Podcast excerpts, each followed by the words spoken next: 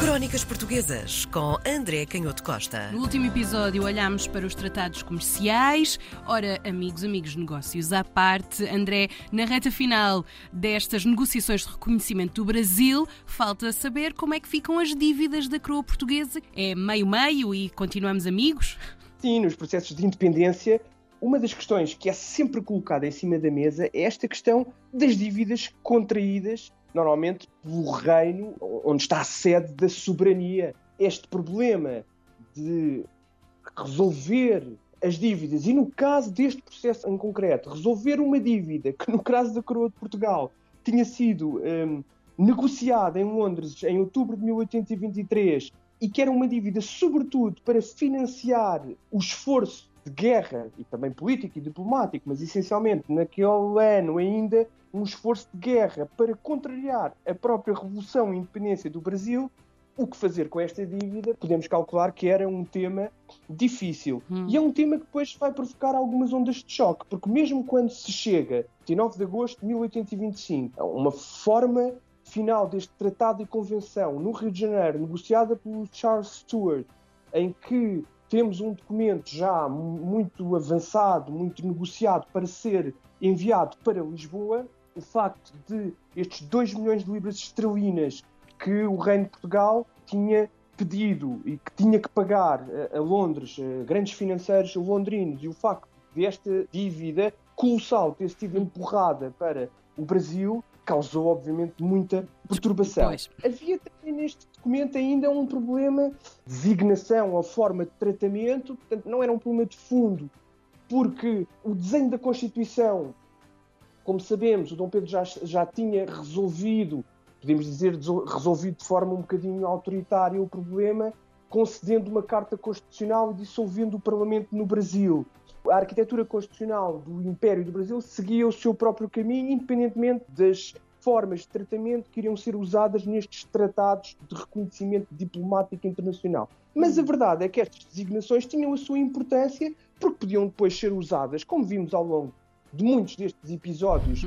nos conflitos entre os diferentes grupos políticos, Sim. entre diferentes grupos ideológicos, pelos intelectuais, por gente que publicava livros, que falava nas praças, que fazia publicar Um jogo que nunca mais acaba. Exatamente, e portanto a forma de tratamento era importante. E oscilava-se ainda aqui entre Dom Pedro, imperador, pela graça de Deus, e unânime aclamação dos povos, que era a forma pretendida, mas que era uma forma que não agradava muito a grande parte das potências diplomáticas envolvidas neste processo e, por maioria de razão, a Inglaterra, hum. porque de facto apontava para um, um claro reconhecimento desta aclamação popular que a Inglaterra, mesmo tendo parlamento e tendo uh, alegadamente esta tradição parlamentar de discussão pública e publicada dos seus partidos e dos seus principais parlamentares, a verdade é que unânime aclamação dos povos era uma coisa demasiado republicana oscilava-se aqui entre esta unânime aclamação dos povos ou segunda Constituição do Estado, que era, apesar de tudo,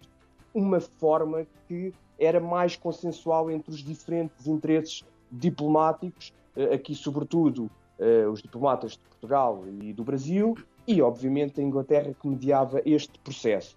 Enfim, os documentos foram produzidos, e seguiram para Lisboa e chegaram, em 9 de novembro de 1825, chegaram, mas não produziram o efeito esperado, porque hum. foram logo identificados pela opinião pública em Lisboa, que, como sabemos e temos dito, vivia uma certa efervescência, e aquilo que era a, a, expressão do Tratado e da Convenção tinha vários eh, problemas ainda em aberto. Em primeiro lugar, a ambiguidade da sucessão, como temos dito.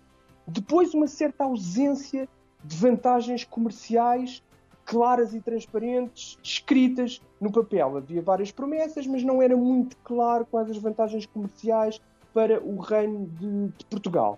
A verdade é que, do ponto de vista formal, enfim, houve saudações pelo acordo que estava mesmo mesmo a ser alcançado. Fizeram-se as festas normais nestas ocasiões de reconhecimento de feitos pela monarquia portuguesa e pela dinastia. Portanto, o passo mandou acender as famosas luminárias pela cidade, mas enfim, o público permanecia sombrio. Os conservadores queriam ver o Dom Pedro excluído da sucessão e, portanto, isso também não aparecia no documento e era uma das razões para o público estar sombrio. E, por outro lado, os liberais era exatamente o contrário. O que queriam era que Dom Pedro não fosse liminarmente excluído da sucessão, porque temiam, obviamente, que estivesse em curso uma estratégia para coroar Dom Miguel, Dom Miguel. Uhum. portanto, fazê-lo regressar com um registro absolutista e autoritário eh, ao governo da monarquia. Também os proprietários e os negociantes ligados aos negócios dos vinhos, que eram muito importantes na estrutura económica portuguesa, estavam muito preocupados com as tais ausências evidentes de garantias ou vantagens eh, comerciais. E até do lado português, a questão da designação formal, que aqui então é que não tinha mesmo importância nenhuma, porque havia uma separação definitiva do Brasil e, portanto, era relativamente pouco importante para, para os brasileiros a forma como o rei de Portugal passava a ser designado. Mas a verdade é que, no papel e para efeitos, mais uma vez, de debate político, podia depois então aí sim ter outras consequências mais sérias, abria-se ali um bocadinho a possibilidade de o rei de Portugal, Dom João VI ainda, numa antiga pretensão desde que este processo tinha começado, vir a ser tratado como imperador.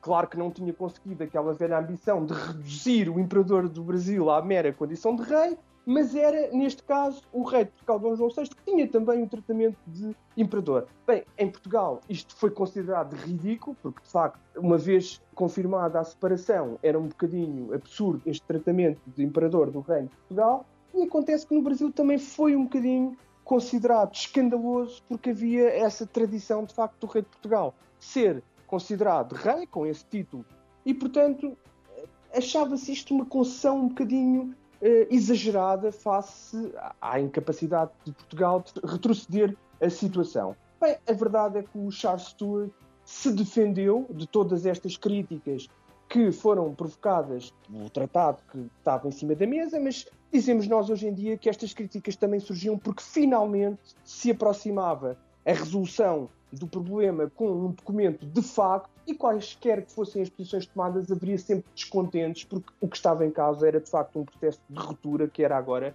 consumado na letra da lei e o Charles Stuart defendia-se, portanto, dizendo e bem que era imperioso estabelecer a paz política e então depois se tratariam dessas questões de pormenor.